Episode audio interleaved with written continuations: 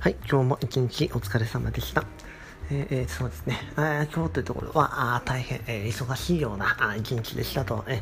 ーえ昨日は昨日とて、えー朝の4時ぐらいまでプログラミングを行い、えー朝の5時半ぐらいに子供に起こされて、まあ、大体1時間半ぐらいの睡眠で、でそのままあ家族サービス、えー家事、育児で埋め尽くされて今っていう感じですよね。でもまあ、早い感じかな。でもまあな、なんていうんですかね、まあ本当、えー理想としたらば、あのプログラムのアイデアとか、あこんな風にあのツール組んでいきたいなとか、えー考えたりもする。えーだだけれどもあ、ちょっとね、この疲労感の中だと、もう自分のところのあまあ、エネルギーってところはもう完全にエンプティーだったりするので、こうすると、なんか負債を溜めてしまうようなあ状況になるかな、なんていう風な感じなんですけれども、なんでしょうね、まあ、テーマとすると、バランス、ってところですかね。で、えー一つ目の話とすると、ええバランスは取った方がいい。えで、二つ目、取れなかったらどうすんの？三つ目、じゃあどうしようっていうようなことでいきますと。えで、バランスは取った方がいいっていうところは、まあ、バランス、例えばワークライフバランスとか、まあ、なんでしょうね、生活のバランスとか、あの食事のバランスとか、体のバランスいろんなのがあると思うんですけれどもでも結構そのバランスっていうのはちょっと意味を掘り下げた場合なんか非常に抽象的で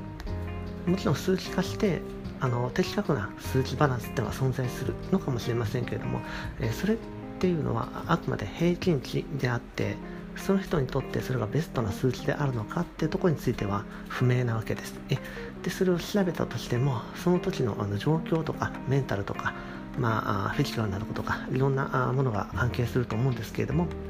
あのなので一定ではないなんでバランスなんて一言で片付くようなことっていうのはあんまりないんじゃないかなっていうふうなところを掘り下げてみるとそう思ったりしますね。で、えーだけれどもそういったところでバランスは取った方がいいっていうのは、えー別の意味で考えるとそれはもっと抽象的に捉えた場合であって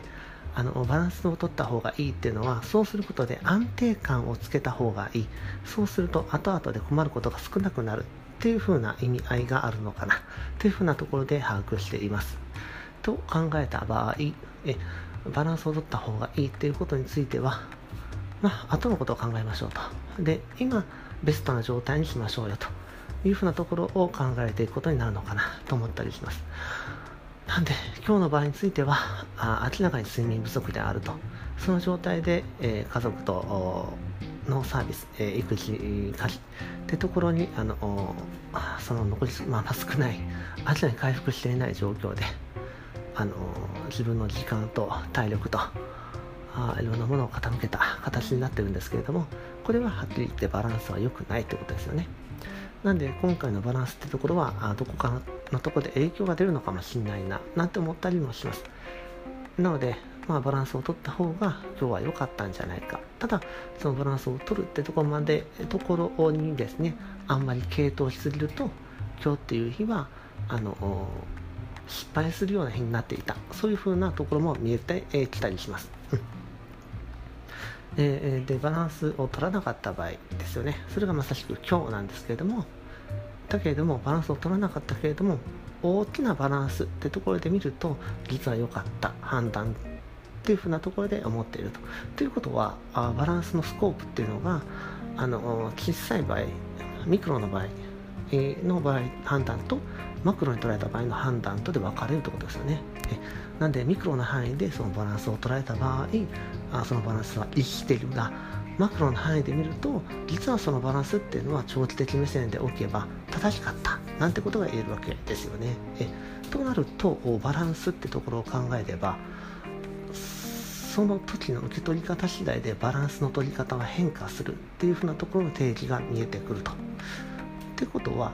まあ、バランスってこと自体があの先ほどお話ししたように非常に抽象的なものであるのでその都度の自分にとって都合の良い捉え方っていうことも可能であるってことですよね。なのでそういったところについてはあんまり深く考えたりあんまり、そちらの言葉そういったああ捉え方っていうところに気を増しすぎない方がいいってことですよね。まあ、あくまで言葉遊びの一環ですぐらいな感じでいいのかもしれません。じゃあこれからどうするのってことになってくるとでもバランスを取るっていうところはとっても便利な言葉なので今後もその便利な言葉を最大限活用していきたい。そう思いますよね。でそれは一旦置いておいてで結局あの具体的なところで人生っていうのは進んでいきますんでじゃあどうするのってことになってくると、まあ、結局は自分がしたいようにしましょうよってことですよね。あのネガティブに捉えてあのバランスが悪かったんだダメだったんだってところを捉えてしまうとそれはミクロの目線ですよねって。マクロに捉えてもう大枠で見れば結果的にその判断は良かったんじゃないかなんてことを思いながら進んでいけばいいんじゃないかなっ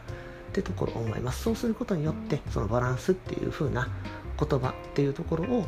便利なツールとして最大限活用することができるということになります。えなので、まあ、人生の目標っていうのは幸せに生きるってことになっているので、まあ、そのためにこのバランスってところを最大限利用していきましょうよってことですよね。まあ、結論はそんなところに着地してしまったんですけれども、えまあそういった感じでですね、まあまあちょっとまた明日は健康診断ってことになってるんで、まあ苦手なんですけれどもね、うん、まあその日に向けて今日は1時間半睡眠っていうのはちょっとやってらんないので、まあ、なるべく早く睡眠とって明日も早いので、まあ、しっかりと体を休めて明日の健康診断いい結果が出ればいいな早く健康診断なんて、あの、終わってしまってほしいななんて思いながらやっていこうかな。ああそう思いますと。であとはやっぱりプログラミング書きたいなっていうとこがあるので今日かけたら書いまあ寝ちゃうかな。まあ、かけたら書いて、まあ、行けたら行くみたいな感じなんですけど。まあ、明日も明日多分家族サービスでなると思うんですけれども、まあ、そこもできる限り明日については体力も回復させておいて、まあ、いい落としどころを見つけて、えー、そういったところにも手を加えていきたいな、手をつけていきたいなと思います。バランスを考えて。はい。では以上でした。ありがとうございました。